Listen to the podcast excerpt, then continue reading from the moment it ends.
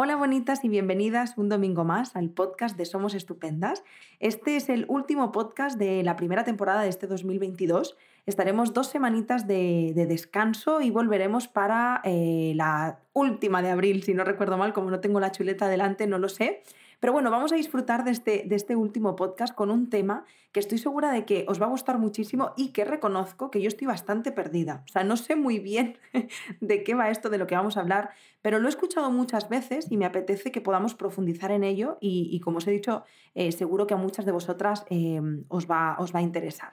Y estoy acompañada de Laura, ella es psicóloga, sexóloga y terapeuta de, de pareja dentro del equipo de Somos Estupendas. Ya hemos grabado eh, algún podcast juntas, uno si no recuerdo mal. Así que, bueno, pues Laura, buenos días, ¿cómo estás? Pues hola, ¿qué tal? Pues un placer estar aquí, compartir con vosotras y nada, como tú dices, vamos a hablar de un temazo, creo, muy interesante, que creo que se da, bueno, en casi todas las personas nos podemos sentir identificadas, así que vamos a profundizar un poquito más. Pues eso es, eh, Laura, de hecho, em, como hemos dicho, vamos a hablar de un tema que yo no conozco, o sea, sí conozco, lo he escuchado muchas veces, pero no sé de qué va. Y yo creo que le pasa a muchas personas, que lo habremos escuchado, no sabemos qué es, pero luego, sin embargo, sí que estamos ahí porque nos, como que no lo asociamos, ¿no? Vamos a hablar de los círculos viciosos. Vamos a hablar de qué son, de cómo funcionan, cómo se dan, cuál es su origen y, por supuesto, como siempre, herramientas para poderlos gestionar. Pero antes, Laura, eh, si me permites un minutito solamente, me gustaría eh, deciros una cosita. El sábado que viene, día 9 de abril, nuestra compañera Monse va a estar impartiendo un taller sobre cómo mejorar la relación con la comida. Es un taller que ya impartimos el año pasado, que os apuntasteis muchísimas de vosotras y después del exitazo dijimos, vamos a volver a repetirlo este año. Y, y Monse tiene muchas ganas de poder compartir con vosotras eh, todo lo que va relacionado ¿no? con este, desde dónde y cómo me estoy relacionando con la alimentación. Así que bueno, eh, os dejo un enlace por allá abajo, ya sea de, de donde nos estés viendo o escuchando y, espero que nos podamos ver en el taller. Entonces, bueno, con este pequeño inciso, eh, Laura, si te parece, vamos a empezar desde el principio, ¿no? Em, y me parece importante que podamos definir eh, qué es un círculo vicioso. Eso es. Pues vamos allá. Voy a definirlo, intento que se, que se, entienda muy bien, ¿vale? Porque puede parecer un poquito complejo cómo funciona a veces mi mente, pero espero que, que sea sencillo de entender. Y bueno, un círculo vicioso pues es eh, una acción que se repite de forma constante, sistemática, es decir, casi siempre suelen ser los mismos patrones eh, los que aparecen y que además conlleva ¿no? Eh, obtener un resultado que generalmente es el mismo y que además eh, es disfuncional, negativo, perjudicial para la persona que lo, que lo padece. ¿no? Es como aquella conducta que se repite una y otra vez, que mm, como que parece que no puedo hacer nada, que no lo puedo evitar, ¿no? Y siempre obtengo, como decía, ¿no? ese, ese resultado un poco dañino para mí, ¿no? Eh, voy a poner un ejemplo que a lo mejor quizás se pueda así como, bueno, eh, un poco visualizar mejor. Imaginaros, ¿no? Una persona que, bueno, que piensa de sí misma que es una, persona, bueno, eh, soy aburrida, soy aburrida, soy introvertida, en las relaciones sociales no se me dan bien, pues esta persona tiene esa creencia, ese pensamiento y qué es lo que va a ocurrir generalmente cuando tenga un encuentro social. Pues a lo mejor está más callada, no participa, está un poco más tensa, un poco, ¿no? Como lo ve como eh, hostil, como una amenaza ese entorno social, generalmente ese pensamiento le va a llevar a, eh, a, tener una conducta, pues eso, de estar aislada, de, no, de estar un poco más calladita, de sentirse un poco así violenta. Y esa, eh, esa conducta a su vez generará una emoción que suele ser pues, desagradable, ¿no? De, lo ves, otra vez, he ido con mis amigas, me he puesto nerviosa, quería participar, pero no he podido. ¿Por qué? Porque pienso que soy tímida, como soy tímida no me comporto de una forma abierta y parece ¿no? que esta situación se repite siempre que me encuentro ¿no? en una, pues en este caso, en un ámbito social. ¿no? Entonces, eh, eso sería un poco el funcionamiento básico, ¿no? de hay un pensamiento que me lleva a una conducta y esa conducta una emoción que acaba reforzando esa, eh, ese pensamiento inicial. No sé si más o menos te has explicado súper bien, pero de pronto me empiezan a surgir como más dudas, más de las que teníamos apuntadas. Pero em, em, eh, son pequeñitas, ¿eh? Pero Laura, yo, yo me pregunto desde la ignorancia absoluta, eh, bueno, es una pregunta afirmativa. Voy a, voy a, compartir si lo he entendido bien y a, ver si voy bien encaminada. ¿La diferencia con los pensamientos intrusivos sería la conducta? O sea, el pensamiento intrusivo es un, pensamiento en bucle que aparece y aparece y aparece y no nos lleva a una conducta. Sin embargo, este círculo vicioso se despierta por una creencia o por un pensamiento, nos lleva a comportarnos de cierta manera y vuelta a empezar? Claro, exactamente, ¿no? Eh, un pensamiento intrusivo, como tú dices, ¿no? Pues es el pensamiento sobre algo, sobre mí misma, sobre una situación que suele ser el mismo, que aparece a lo mejor, ¿no? Pues de forma inesperada, generalmente, ¿no? Y parece como que no me lo puedo quitar de la cabeza, ¿no? Me acompaña todo el día, todo el día se queda conmigo. Sin embargo, eh, el círculo vicioso es verdad que el origen es ese pensamiento intrusivo, disfuncional o una creencia que veremos también ahora qué es, ¿no? Y luego eh, esa creencia luego ¿qué es lo que pasa? Se refuerza por una conducta. El pensamiento intrusivo puede estar acompañando, eh, acompañándote durante un tiempo determinado, ¿no? Pues, por ejemplo, un pensamiento intrusivo, eh, yo estoy eh, agobiada con, un trabajo que tengo que hacer y me va a salir mal. Y el trabajo me va a salir mal, me va a salir mal, me va a salir mal. Puede ser un pensamiento que me acompañe hasta que yo entregue mi trabajo, ya me quede tranquila, luego resulta que el trabajo me ha salido bien. Pero, sin embargo, en el círculo vicioso, ese pensamiento, ¿no? como decimos, sería como esa mecha Que de alguna forma enciende este círculo, pero luego tiene que haber una conducta y a su vez emociones, sensaciones que refuerzan esa creencia inicial, ¿vale? Por eso es un círculo o una trampa. Yo, por ejemplo, en terapia eh, también uso este adjetivo de trampa, ¿no? Porque parece que es como que, como que no puedo salir. O sea, hay un inicio, luego hay un desarrollo y luego un final que me lleva al inicio del origen. Pues Sí, sí, total. De hecho, ahora estoy pensando, Laura, tú que eres terapeuta de pareja, se puede dar también en las relaciones típico de, es que a mí solo me pasan, eh, solo tengo parejas desgraciadas, ¿no? En plan, relaciones de mierda. Y entras ya y todo va catastrófico. Y luego dices, ¿ves? Lo sabía que iba a salir mal y otra vez.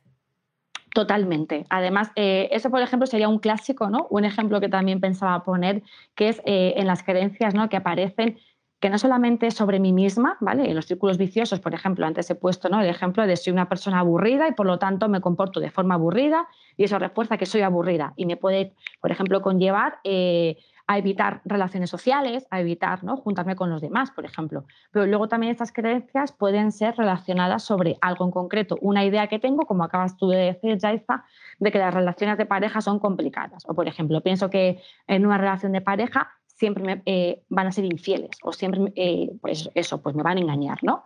¿Qué es lo que pasa? Al tener esa creencia rígida, ese pensamiento rígido, a la hora de que yo conozca a alguien, generalmente ¿no? Mi, pues voy a estar un poco hipervigilante, preparada, ¿no? Para, me van a engañar, me la van a liar, se van a portar mal. Eso seguramente conlleve a desarrollar algunas conductas, por ejemplo, de celos, de control, desconfiar, de enfadarme porque mi pareja se va con sus amigos, por ejemplo, y luego a, su vez esas, esas conductas van a tener consecuencias voy a tener conflictos con mi pareja, se va a enfadar, nos vamos a pelear y posiblemente eso me lleve a una ruptura. Por lo tanto, eso es un poco ¿no? lo que despierta, que además también es un fenómeno que aparece en los círculos viciosos que hace que se mantenga, que es, que llamamos en psicología, efecto Pigmalión o profecía autocumplida. Es decir, justamente ese temor que tenía de conozco a un chico o una chica que me gusta, pero seguro que sale mal porque me la van a liar, porque todos son unos liantes y unos capullos, me sale mal y ¡pum! me acaba saliendo mal. ¿no? Entonces, todavía ese resultado, que es negativo, es disfuncional, pero acaba reforzando mi idea. Por lo tanto, esa persona que en ese momento está bajo ese círculo, ¿no? Eh, se siente muy indefensa, porque es como lo ves, si es que haga lo que haga, me sale siempre mal, haga lo que haga, obtengo siempre el mismo resultado, ¿no? Por eso también este, eh, esta forma de, bueno, pues un poco de procesar la información, que al fin y al cabo ahora veremos que es una forma en la que yo aprendo ¿no? a, funcionar eh, a nivel cognitivo, genera eso, ¿no? Una sensación eh, de rabia, de insatisfacción, de frustración y las personas como que tendemos ¿no? mucho eh, a culparnos también. ¿no? En terapia lo vemos mucho eh, siempre, ¿no? cuando una persona a lo mejor lo ves, es que haga lo que haga, siempre pasa lo mismo ¿no? y pienso que soy yo que me boicoteo, soy yo la que lo estoy haciendo mal, no lo puedo evitar, ¿no? Y también es importante entender de que estos pensamientos y estas creencias rígidas que disparan este círculo vicioso son pensamientos automáticos, ¿no? Por mucho que yo intente en ese momento busca otra alternativa, por supuesto que luego se busca y se encuentra y de estos círculos se salen, luego veremos cómo, pero es verdad que ese inicio, ¿no? cuando aparece este círculo, lo tengo ya encima y otra vez vuelve a ocurrir lo mismo, no es algo que yo sea consciente, hay una idea automática, una creencia automática que lo dispara. Yo lo que estoy pensando, Laura, es quién no, quién no ha estado ahí. O sea, es que estás poniendo como palabras muy de la calle de personas, muchas personas que están ahí. Ese, ves, haga lo que haga, me pasa lo mismo. Es que soy una desgraciada, ¿verdad? Exacto, exacto, claro. Exactamente, ¿no? Porque claro, eh, únicamente nos quedamos, ¿no? Cuando somos víctimas, aunque no me gusta esta palabra, pero bueno, cuando hemos, ¿no? Eh, hemos, bueno, sí, un poco desarrollado el círculo y hemos caído en este resultado, eh, únicamente nos quedamos con el resultado, ¿no? Por ejemplo, una persona que está buscando trabajo y va a las entrevistas y no le cogen una vez, dos, tres, cuatro. Es normal, ¿no? Que ya a la hora de enfrentarse al estímulo que si la entrevista lo vea como una amenaza, lo vea como algo peligroso. Se activa ¿no? ese recuerdo de las, de las experiencias anteriores en las que no he sido seleccionada. Por lo tanto, ya voy emocionalmente, voy tensa, voy con miedo, voy nerviosa. Y entonces ya también voy con esa creencia de da igual lo que haga, no me van a coger, va a haber alguien mejor. Entonces, ¿qué es lo que pasa? Eh, únicamente me quedo con el resultado de, ¿lo ves? No me han cogido. Sin embargo, deberíamos ¿no? de poner un poquito más conciencia, ¿no? de decir, vale, ¿qué ha pasado? ¿no? ¿Cuáles son quizás las estrategias que estoy yo, por ejemplo, poniendo en marcha cuando voy a la entrevista? ¿Qué es lo que puedo mejorar? ¿Qué es lo que hay que cambiar? Lo mismo es cosa del currículum, lo mismo es, no sé, mi forma de expresarme, lo mismo es, o sin más, o que es cosa de la empresa que no les he gustado o que les ha gustado a otra persona y quedarme únicamente ahí, ¿no? Pero generalmente, como ese resultado que obtenemos eh, es negativo, me causa emociones muy desagradables, pues esas emociones también todavía despiertan más esa creencia de da igual lo que haga, pasará siempre igual, me culpo o me victimizo, ¿no? que suelen ser un poco los dos roles en los que caemos, ¿no? o me culpo demasiado y me exijo, ¿no? luego verás si es que otra vez va a ocurrir lo mismo por mi culpa, o me victimizo, da igual lo que haga, que nada va a cambiar. ¿no? Y justamente esos dos polos son igual también de peligrosos, ¿no? tenemos que poner conciencia y responsabilidad de que aunque un resultado haya sido negativo, tenemos que ver qué nos ha llevado ahí, ¿no? No únicamente quedarnos con, el, con eso, con el resultado en sí, ¿no? Intentar profundizar un poquito más. Claro, ir un poquito más allá. De hecho, eh, Laura, yo, yo pienso, em, entiendo que ya has dicho gran parte de, lo que voy a preguntar ahora, pero hay, ¿qué formas hay para poder detectar o darnos cuenta de si estamos en círculos viciosos? ¿Qué herramientas podríamos dar para poderlo detectar? Decir, uy, qué alarmas, ¿no? Eh, aquí se me, que se me despierte una, una banderilla roja de estas. Claro, claro, sí, sí. Pues generalmente sobre todo eso, ¿no? Cuando estamos eh, sintiendo que estamos como de alguna forma parece como que predestinadas a que nos pase siempre lo mismo, ¿no? Con el ejemplo que decíamos antes de la persona que está buscando pareja pero piensa que siempre va a salir mal o la persona que es muy tímida y le da miedo enfrentarse a las, eh, al entorno social, ¿no? Cuando yo de alguna forma estoy viendo, ¿no? Que hay como una, una situación muy, muy en concreto, que además eso intentamos definirle, describirle, casi siempre sale igual. Y sobre todo también cuando a mí esa situación ya me está generando rechazo, me está generando miedo, o sea, que yo no soy capaz de tener unas buenas eh, herramientas de afrontamiento, ¿no? Eso sería como quizá una de las principales señales de alarma, ¿no? De, uy, esto se me está haciendo bola y veo que estoy intentando poner todo de mí para que sea distinto y no lo consigo, ¿no? Es como, vale, ¿por qué parece, ¿no? Que es como paso uno, paso dos, paso tres, volvemos al inicio, ¿no? Si hay una situación que, como veo, ¿no? Se me hace bola y lo intento y es que veo que no avanzo, eso es un, un indicio, ¿no? De aquí hay un círculo vicioso, aquí hay una forma de proceder ¿no? que me está llevando, está claro, a, un resultado desadaptativo ¿no? o disfuncional para mí. Quizás sería eso como la principal señal de alarma o la bandera roja que decías a detectar, ¿no? de algo que veo que no soy capaz y que haga lo que haga me lleva siempre al mismo punto. Qué interesante esto, ¿eh? para poder tomar conciencia, porque para luego poder trabajar en ello, este primer punto sería oye, reconocerme ahí, ¿no? Darme cuenta de que esto me está pasando. Yo me pregunto, Laura, y es una de las preguntas que más me gusta del podcast, eh, ¿qué es el origen? Yo entiendo que esto no se da porque sí, ni es culpa nuestra, ni cómo, se da, cómo llegamos a nuestra edad adulta a tener estos círculos viciosos. Claro, exactamente, ¿no? Como tú dices, esto no aparece de la nada, ¿no? Siempre tiene que haber un origen, orígenes eh, en plural, ¿no? Y a mí, por ejemplo, me gusta mucho siempre hablar del apego. Bueno, considero que, es, eh, bueno, como psicóloga tengo que hablar de ello. Todas. sí,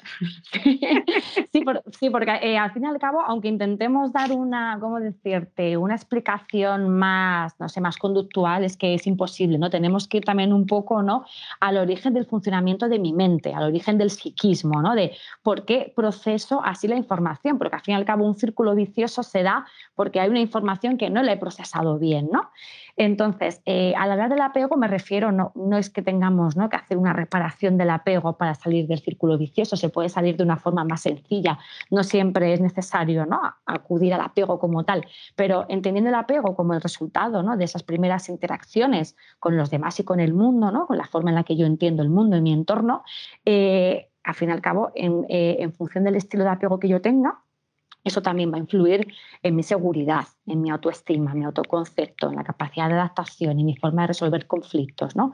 Entonces, eh, en cuanto al apego, como, bueno, como acabo de decir, es, eh, eh, se nutre o se forma por esas primeras relaciones. Por ejemplo, con los, un poco para mencionar lo que antes hemos dicho, voy a, a coger el ejemplo de esa persona que a nivel social piensa que es aburrida, que no es interesante y por lo tanto deja de participar en grupo y se va siempre ¿no? a casa con la sensación de, joder, qué bajón, yo quería disfrutar con mis amigas y llevo toda la tarde callada.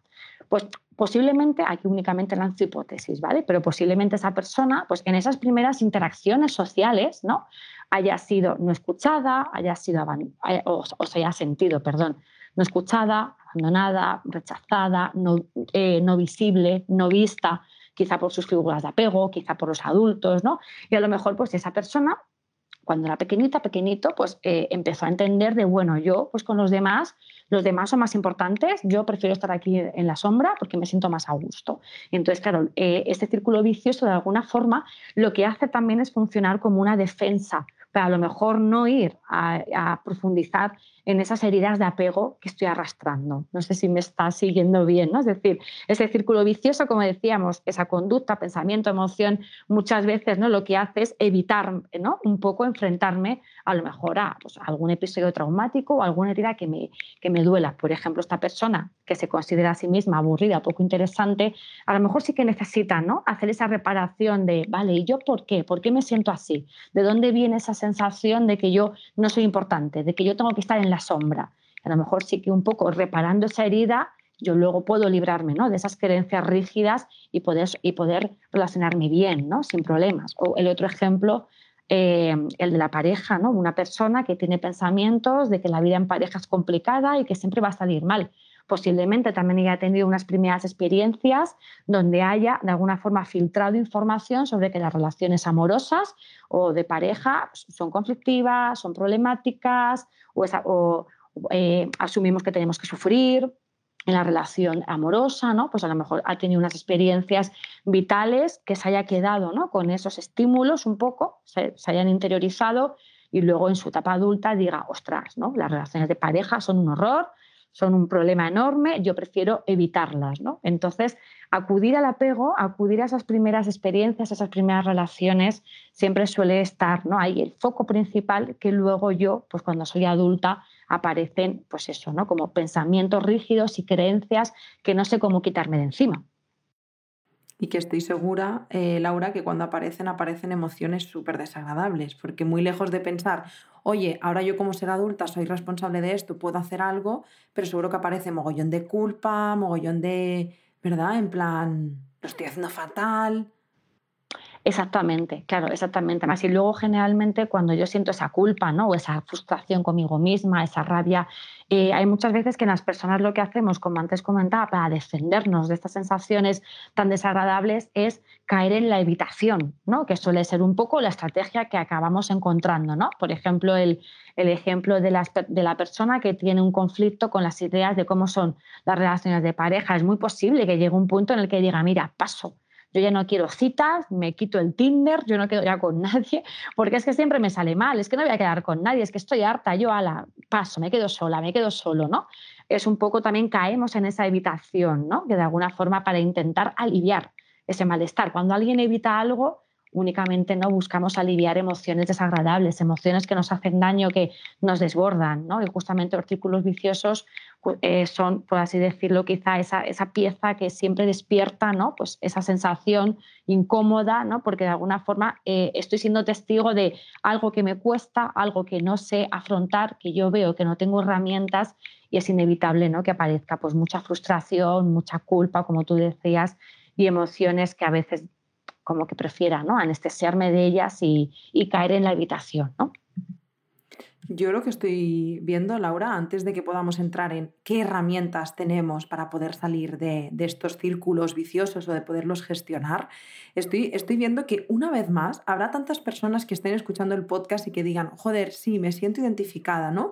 Pero que mm, hemos ido como normalizando, vamos, que yo incluso al principio del podcast veo círculo vicioso y digo, bueno, esto no es para tanto.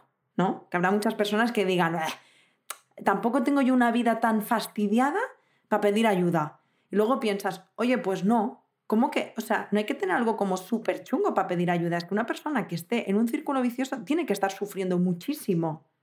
O sea, que no es, que no es una tontería. ¿Sabes? Que como que a veces tendemos a decir, bueno, no es para tanto y piensas, no, es para mucho, porque detrás de todo esto hay mucho dolor. Exacto, exacto. Justamente, más y de alguna forma, cuando mm. decimos de esto no es para tanto, ¿no? O esto lo dejo para después, no deja de ser también otro mecanismo de defensa, ¿no? Es decir, se, activan ¿no? mis, mis barreras, se activa mi sistema de alerta de, ostras, estoy dándome cuenta que esto me duele, me estoy dando cuenta que esto me molesta, pero claro, ya sabemos, bueno, además tú también lo sabes muy bien, ¿no? Como, como experta en, eh, en, terapia y todo bueno, el proceso que conlleva ¿no? la psicoterapia, es darse cuenta de muchas cosas ¿no? y que justamente esto, el círculo vicioso eh, no deja de ser ¿no? como un síntoma, por así decirlo, un síntoma de que hay algo que no está funcionando bien, hay algo que tanto a nivel cognitivo como conductual como emocional me está llevando a una situación que para mí es, es eh, perdón, desfuncional, desadaptativa, incómoda, ¿vale? Por lo tanto, si yo obtengo ¿no? siempre ese resultado negativo, tiene que ser ¿no? como esa sensación de, vale, sí, lo mismo no es algo que condicione mi vida, me paralice o me deje encerrada en la cama porque no puedo con esto, pero también estoy ¿no? de alguna forma ahí eh, expuesta a un malestar, ¿no? un malestar del que me tengo también que ocupar. Totalmente. Y de, y de hecho te iba a decir, en este punto, Laura, una persona que ahora ya sabe lo que es un círculo vicioso, ha podido detectar ahí sus banderillas rojas de, uy, esto a mí, esto a mí me está resonando mucho, ¿no? Em, ¿Qué podemos hacer? ¿Qué herramientas, con qué herramientas contamos eh, o podemos contar para poder salir de estos círculos viciosos o para poder gestionarlos o para mm, eh, funcionar de una manera más funcional? Claro, pues sí, eh, es normal ¿no? que eh, al principio, como antes decía, ¿no? parece que es algo inevitable, como que mi mente funciona sola, que me boicoteo todo el tiempo y que no puedo hacer nada, ¿no? pero, pero sí que podemos hacer mucho. Una de las ideas, bueno, eh, o más bien dos, ¿no? quizá como dos elementos básicos para intentar también ¿no? pues poder, bueno, empezar a poner en marcha un poco pequeños cambios para que estos círculos no se den. Eh, uno sería primero tomar conciencia, ¿no? que es lo que hablábamos antes, que ahora también veremos cómo, es decir, ser conscientes de que esto no me gusta, ¿no? de que esto que me está pasando no es normal, por así decirlo, entre comillas, ¿no? O que esto que me está pasando se repite demasiado, esto ya es demasiado intenso, ¿no? Eso, primero tomar conciencia y luego también ser responsables, ¿no? Porque como antes mencionaba, casi siempre cuando soy, eh, bueno, estoy sufriendo ¿no? los efectos de estos círculos o caigo en el polo de la culpa o en el polo de la victimización. ¿no? Entonces, desde ahí no me hago responsable. Si me culpo, estoy todo el día machacándome y si, me victimizo, bueno, esto es culpa de los demás, esto ha sido cosa del universo, ¿no? del destino. ¿no? Entonces, caer en la responsabilidad para mí es una, una de las claves principales, ser responsables y ser conscientes. ¿no? Y luego, eh, en cuanto a técnicas un poco más operativas, por así decirlo, para mí también algo fundamental que trabajamos mucho en terapia es eh, intentar no fusionarnos con los pensamientos, ¿no? Bueno, que sería un poco el concepto de, de fusión cognitiva, que sería únicamente, es decir, no dar por hecho que los pensamientos que yo estoy viviendo son reales, porque muchas veces también es uno de los problemas ¿no? por, los que esa creencia se hace rígida. ¿Qué es lo que pasa? Generalmente tendemos a pensar que los pensamientos que tenemos, ¿no? como que son Eso es únicos y son y es la verdad absoluta, ¿no? Y si yo pienso en el ejemplo que antes decíamos, que las relaciones son siempre un desastre, son un desastre y yo las vivo como desastres. O si yo pienso que soy una persona tímida, y eso me lleva eh, a no relacionarme con los demás, yo soy tímida y vivo eso como mi identidad. Me defino como tímida, soy tímida, me presento como tímida y siempre voy a ser tímida, por lo tanto voy a comportarme como tímida. ¿no? Entonces, primero, esa sería como una clave fundamental, ¿no? entender que los pensamientos son fragmentos de cosas, son palabras, son fragmentos de imágenes, no, no existen, únicamente existen si tú les quieres dar ese, ese significado ¿no? y, y, darles esa etiqueta de realidad. ¿no? Pero tenemos que intentar convertirnos en observadoras de nuestros pensamientos, ¿no? Si me viene el pensamiento de, uy, de voy luego a cenar con mis amigas, seguro que lo que voy a decir es súper aburrido, súper interesante. O sea, no, al revés, que no es nada interesante, es un pensamiento, no es verdad, no eres aburrida, no eres poco interesante, es un pensamiento que te está lanzando esa idea. Entonces, intentar como un poco distanciarnos, ¿no? De, eh, sí, de la mente, el pensamiento, no creernos toda esa información que mi mente me está eh, un poco mandando. ¿no? Entonces, únicamente eso, ver los pensamientos que no tienen que ser reales. Para eso, por ejemplo, eh, bueno, en terapia hacemos pues, diferentes técnicas de atención plena, de mindfulness, ¿no? Todo esto funciona muy bien de intentar, pues eso, ¿no? Observar, observar que lo que hay en tu mente no tiene por qué ser real y en verdad eres tú quien decides, ¿no? Si esos pensamientos te los quedas o por, lo, contrario los desechas, ¿no? Puede parecer sencillo, quizá escuchándome de, ah, qué fácil, ¿vale? Entiendo que esto requiere práctica como todo y mucha conciencia, ¿no? Pero quedarnos con el concepto de que los pensamientos no son reales, creo que entender eso ya también ayuda mucho de decir, ah, vale, no me lo tengo que creer, ¿no? El pensamiento es algo que yo construyo, se construye por muchas cosas y no tiene por qué ser una verdad absoluta, ¿no? Esa quizás sería una de las estrategias principales, que no sé si lo ves muy difícil, pero pues mira, yo justamente te iba a decir, Laura, pues sí, es difícil de narices. De hecho, eh, claro, yo estoy en ese punto, pero ahí llevo yo mis dos procesitos de terapia y el actual, ¿sabes? Que, y, me parece importante también lanzar este mensaje para las personas que nos puedan estar escuchando. Un, pues puede ser que ahora te pongas a hacer en la práctica y todavía sea más frustrante porque dices, es que no puedo, es que no puedo, es que no me sale, es que yo no sirvo para esto. No, mi amor, es que esto es un proceso y en muchas ocasiones nos toca pedir ayuda, porque está bien no poder solas también.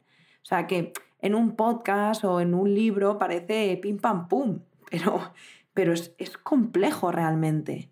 Claro que es complejo porque además, por ejemplo, en este caso, ¿no? sobre todo en el tema de los pensamientos, eh, uno de los errores, ¿no? errores, pero que es, también común y normal que, que, lo hagamos, ¿no? es cuando estamos eso, enredadas en círculos viciosos, ¿qué es lo que hacemos? Intentamos controlar la situación, ¿no? Es como hay, ¿no? Por ejemplo, que yo soy muy tímida, mañana tengo cena con amigas y ya voy nerviosa. Venga, vale, voy a intentar hablar, venga, voy a ver si digo algo, ¿no? ¿Qué es lo que pasa? Que me lleva justamente, ¿no? A esa, esa, esa necesidad de controlar un poco la situación, ¿no? Y es también importante otro mensaje eh, intentar eh, bueno, entender que el control es el problema, no es la solución, que también es algo, como tú dices, que es un proceso, entender esto, ¿no? pero ese control por intentar hacer las cosas de una forma determinada, venga, voy a intentar controlar mi emoción, voy a intentar no estar nerviosa, ¿no? Eso es un poco como el ejemplo este de elefante rosa, intenta no pensar en un elefante rosa, elefante rosa, elefante rosa. Pues con los círculos viciosos también es algo, ¿no? Es como primero, esa primera técnica que intentamos de forma individual, como tú acabas de decir, ¿no? Yo sola puedo hacer muchas cosas y de alguna forma mi mente va a decirme, controla esto, Yaiza, Laura, contrólalo, que no pase. Vuelva a pasar más insatisfacción, más culpa, más rabia, más frustración. Entonces, eh, otra de las claves también fundamentales para evitar esto sería aceptar. Creo que la aceptación, que también como concepto es muy bonito, soy, consciente de que no es tan fácil tampoco, pero aceptar, eh, aceptar lo que está ocurriendo, ¿no? Si yo con el ejemplo de antes, de que yo soy tímida y, estoy, y voy con mis amigas y no me siento cómoda, no me siento preparada para intervenir, me da miedo y me quedo callada. Pues aceptar lo que me está pasando y transmitírselo a mis amigas, de mira, chicas, pues es que me, me, apetece contar esto, pero yo que sé, es que me pongo nerviosa, pienso que lo que voy a decir es una tontería, por eso no participo y me quedo aquí un poco aislada, pero no es, es como, bueno, intentar también ser con nosotras pues un poco más permisivas ¿no? y, y, darnos ese espacio de seguridad. Aceptarlo, ¿no? O sea, no controlar, sino aceptar y poder comunicar. por ejemplo, esta persona que tiene miedo a las relaciones de pareja, como antes hablábamos, y está conociendo a alguien y empiezan a saltarles esa, ese, eh, eh, no sé, celos, inseguridad y demás, pues es, es, un buen momento para comunicarlo, ¿no? Para hablar con esta persona de, mira, me gustas un montón, pero es que yo tengo una idea de que esto va a salir fatal y es que no puedo evitarlo y es que me da miedo a cagarla, porque es que pienso que la voy a cagar.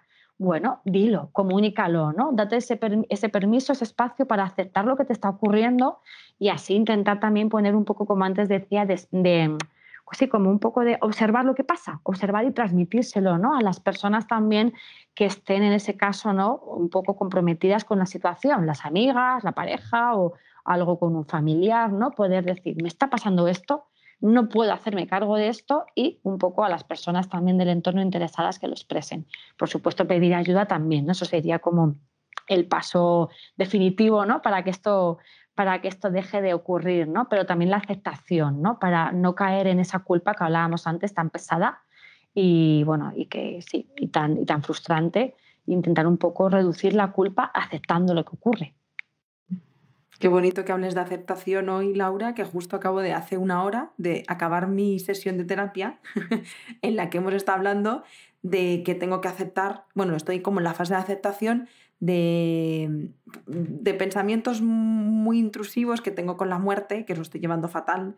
Y, y, ha sido muy bonito porque justamente estamos en esa fase de vamos, lo primero, a aceptar que esto me está pasando, ¿no? Y, y me parece muy bonito que lo digas porque poderse expresar y mostrarse al mundo desde ahí incluso reconocernos desde esa aceptación, ¿no? Desde acepto que esto es un impedimento para mí, acepto que esto me genera malestar, acepto que esto no me gusta. Es súper transformador y realmente creo que aunque nos pueda parecer así de primeras una tontería, ahí empieza el cambio. Desde tomar conciencia y aceptar que esto hoy forma parte de mí y que podemos cambiarlo. Hoy quizá no tengo las herramientas, hoy quizá no sé cómo hacerlo, hoy quizá no sé por dónde empezar, pero estoy ahí ya, estoy más cerca. Eso es, tal cual más. Y luego además eh, es muy importante, ¿no? Como tú dices, de mostrarte vulnerable, ¿no? Nos da mucho miedo sentirnos vulnerables, ¿no? La vulnerabilidad también parece que es una enemiga y algo que tenemos que combatir. Y no, no, yo, yo puedo con todo, yo estoy bien, todo está bien, todo lo controlo, como antes hablábamos del control. Y también el poder alejarnos de ahí, ¿no? Y reconocernos como, bueno, pues como personas que sufrimos, ¿no? Que también es otra de las cosas, ¿no? Que también sería, daría para otro podcast, eh, aceptar el sufrimiento como algo natural e inherente en el ser humano. No pasa nada por sufrir, va a haber situaciones que nos hagan sufrir, va a haber comportamientos que tengan tengamos nosotras mismas con nosotras que nos hagan sufrir, comportamientos de los demás que nos van a hacer polvo y está bien, ¿no? Es decir, vale, acepto que esto ocurre, ¿no? Porque si te das cuenta, cuando, bueno, en el caso de los círculos viciosos, cuando intentamos controlarlo, aparte que es lo que hacemos, reforzar todavía, ¿no? Que el, que el círculo sea más grande incluso, y luego además también ese control justamente nace de aquí, ¿no? De esa eh, esa, iba a decir como, no sé, como utopía incluso, ¿no? Que nos han vendido de como que no hay que sufrir nunca, todo tiene que estar bien, no pasa nada, ¿no? Pues, por ejemplo, si yo eh, acepto en que en, las, en, en, cuanto a la pareja me da miedo y me veo insegura y me veo, pues oye, aceptar, ¿no? Esa inseguridad y esos miedos también me acerca, ¿no? Me acerca a primero reconocerme y luego también poder buscar, de, eh, bueno, un poco desde ahí, ¿no? Diferentes soluciones, diferentes alternativas. Sin embargo, si me quedo únicamente en el control, me quedo ¿no? con esa idea de tengo que evitar cualquier sufrimiento a toda costa, desde ahí no voy a poder funcionar, voy a seguir anclada, ¿no? anclada en un pensamiento que además no, que tampoco tiene fundamento, ¿no? porque hay cosas que nos van a doler y nos van a doler cuando aparezcan y, está bien, ¿no? Otra cosa es qué hago con ese dolor, ¿no? Cómo lo transformo también, ¿no? Para que sea más adaptativo luego para mí. Jo, Laura, de, no saber muy bien a qué podcast venía a, llevarme un montón de aprendizaje, sí, porque fíjate que yo misma escojo los temas eh, en base a, lo que mm, las eh, personitas que nos escuchan, ¿no? Las estupendas en Instagram o, o, las peticiones que llegan. Pero es verdad que Círculos Viciosos yo lo había escuchado mucho y digo, pues venga, vamos a hablar de esto y me parece súper interesante, pero no tenía ni idea de bien bien lo que era, ¿no? Como he dicho al principio. Y, me siento muy agradecida, Laura, de haber compartido contigo este podcast, de que hayas compartido conmigo y con todas las personas que nos escuchan eh, todos tus, eh, toda tu sabiduría porque me has abierto un mundo y me has ayudado también como a ponerle nombre, que mm, fíjate que yo me alejo mucho de las palabras diagnósticas y las etiquetas, pero, pero a, veces, a veces nos ayudan, siempre que no nos limiten, a veces nos, ayudan ¿no? a, ponerle nombre a lo que nos pasa y a saber que eso que nos pasa pues tiene un nombre, tiene una solución, tiene, ¿no? Entonces, yo te doy las gracias infinitas por todo lo que has compartido de corazón. Ay, pues gracias también a ti, ya hizo de verdad. y me alegro mucho, bueno, que la haya recibido bien y espero que también las personas que nos estén escuchando también le, haya dado un poquito de luz, como tú dices. Eh, ya no es tanto el diagnóstico, pero sí nombrar. Lo que no se nombra no, no existe, ¿no? Entonces, bueno, entender, ¿no? También un poco, pues, sobre todo eso, que lo que me está pasando no soy yo la causante ni la responsable al 100%, ¿no? sino que también la forma en la que funciona mi mente, funciona mi cerebro, funciono yo, ¿no? porque nos guste o no, cuerpo y mente somos lo mismo, estamos unidos, es una máquina muy complejita, todo lo nuestro, ¿no? pero ahí están. Entonces también entender ¿no? que ese funcionamiento no es algo únicamente que yo decida, que yo pueda de repente, ah, pues ya mañana me levanto, ya no tengo esta idea, ojalá fuera tan fácil, pero aún así, ¿no? Sí que podemos tener, ¿no? Diferentes herramientas o por lo menos el conocimiento, que el conocimiento ya es una, herramienta brutal que nos acerca al, cambio, ¿no? Que nos acerca a, bueno, a esa acción, ¿no? Ese llamamiento a la acción de, vale, esto está ocurriendo, pasa algo y lo importante, siempre hay una solución, ¿no? Siempre, siempre, o por lo menos casi siempre, eso intentamos que sea así. Casi siempre, pero sí, Laura, estoy súper de acuerdo contigo de que la información es poder y estoy súper convencida de que, mira, yo, yo siempre digo, solo con que hayamos ayudado a una persona, este podcast ya mereció la pena. Así que de momento ya mereció la pena porque me ha ayudado a mí. Luego vendrán todas las demás personitas que nos estén escuchando. Así que gracias de corazón. Pues nada, ya está, y un placer siempre estar, estar por aquí. Qué bien, pues bueno, últimos minutitos, simplemente me gustaría recordaros el taller de Monse, que Monse va a estar la semana que viene, es cambiando de tema, porque realmente, pues poquito tiene que ver con estos círculos viciosos, o sí, quizá luego lo descubrimos en el taller. Pero Monse va a estar impartiendo un taller el, sábado que viene, el 9 de abril, sobre cómo mejorar la relación con la comida. Entonces, bueno, como ya os he dicho antes, os dejamos el enlace para que podáis verlo. Y, nada, pues quiero deciros que gracias otra vez por eh, acompañarnos en este cierre de temporada. Vamos a estar estas dos semanitas de descanso de, de Semana Santa y volveremos a la vuelta. Espero de corazón que paséis unos días en calma Em, y que podáis escuchar todos los podcasts que no habéis escuchado hasta ahora. Y, como siempre, pues quiero daros una vez más las gracias por estar aquí y felicitaros por dedicaros este espacio, porque podríais estar haciendo otras muchas cosas que están igual de bien, pero el hecho de que hayáis decidido escuchar este podcast, pues, oye, pues muchas felicidades, porque ya estáis un, pasito más cerca de, encontrar esa solución que decimos. Así que nada más, os mando un abrazo y un beso muy muy fuerte. Nos vemos y nos escuchamos en tres semanas. Chao.